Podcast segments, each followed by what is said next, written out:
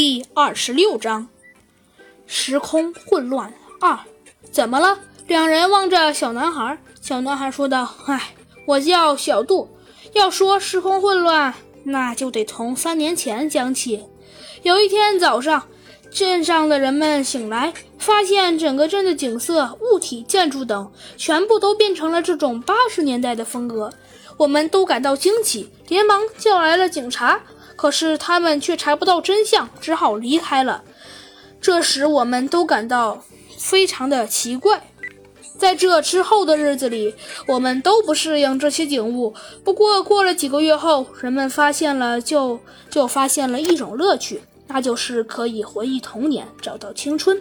我们不仅过上了八十年代的日子，而且还吸引了许多镇子外面的人来参观。就这样，依靠着。旅游业的发展，我们正从贫穷变得兴旺富裕，家家都过上了好日子。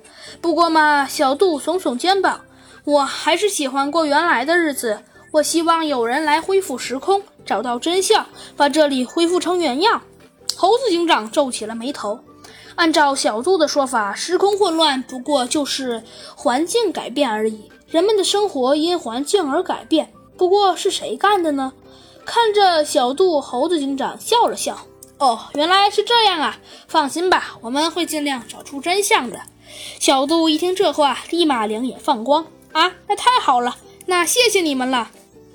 呃，为了感谢你们，呃，我请你们吃瓜。他立刻拿出了一个大西瓜，切开来。当他切西瓜的时候，猴子警长和弗兰熊相视一笑，把一个东西都垫在了餐盘底下。啊，对了。如果你们不介意的话，就在我们家住下吧，就在楼上。等他们吃瓜时，小杜热情地说道：“啊，那谢谢了，我们先去上面了。”一听这话，他们立刻啃完西瓜，匆匆地跑上楼去。小杜开始拾餐盘，忽然他发现，在餐盘的下方是两张纸币，那刚好是一个西瓜的价格。哎，喂，你们怎么回事？给钱干嘛？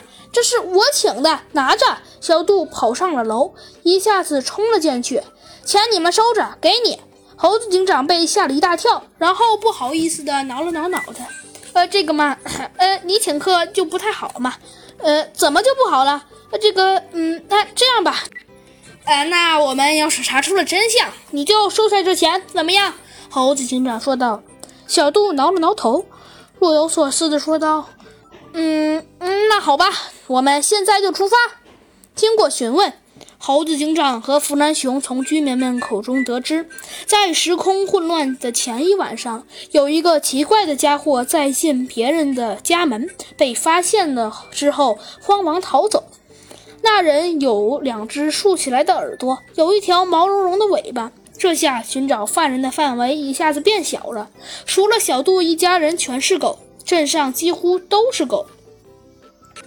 他们认为犯人说不定是狗或者狼一类的动物，他们马上去寻找了是狗或狼的家人家里。转眼间，只剩下最后一个人没有查了。